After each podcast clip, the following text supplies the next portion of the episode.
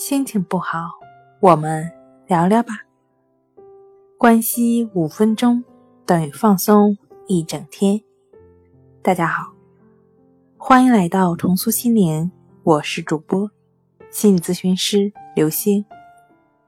今天要分享的作品是：心神不定的强迫症应该怎么办？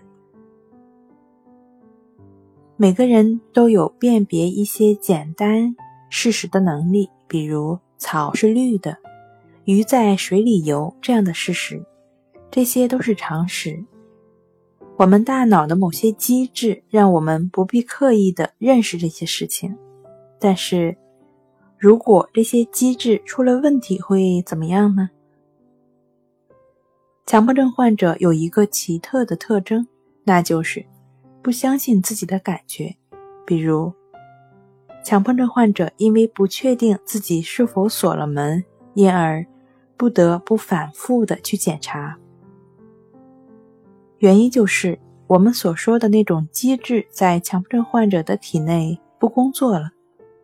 于是，强迫症患者开始质疑自己的感觉，至少是表现出某种我们不清楚的选择性的困惑不解。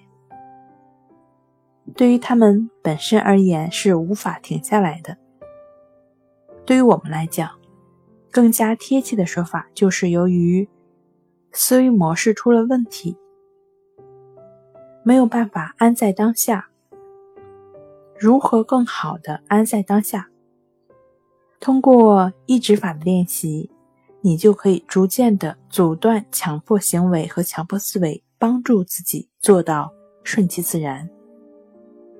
好了，今天跟您分享到这儿，欢迎关注我们的微信公众账号“重塑心灵心理康复中心”，也可以添加 s u 零一一二三四五六七八九与专业的咨询师对话。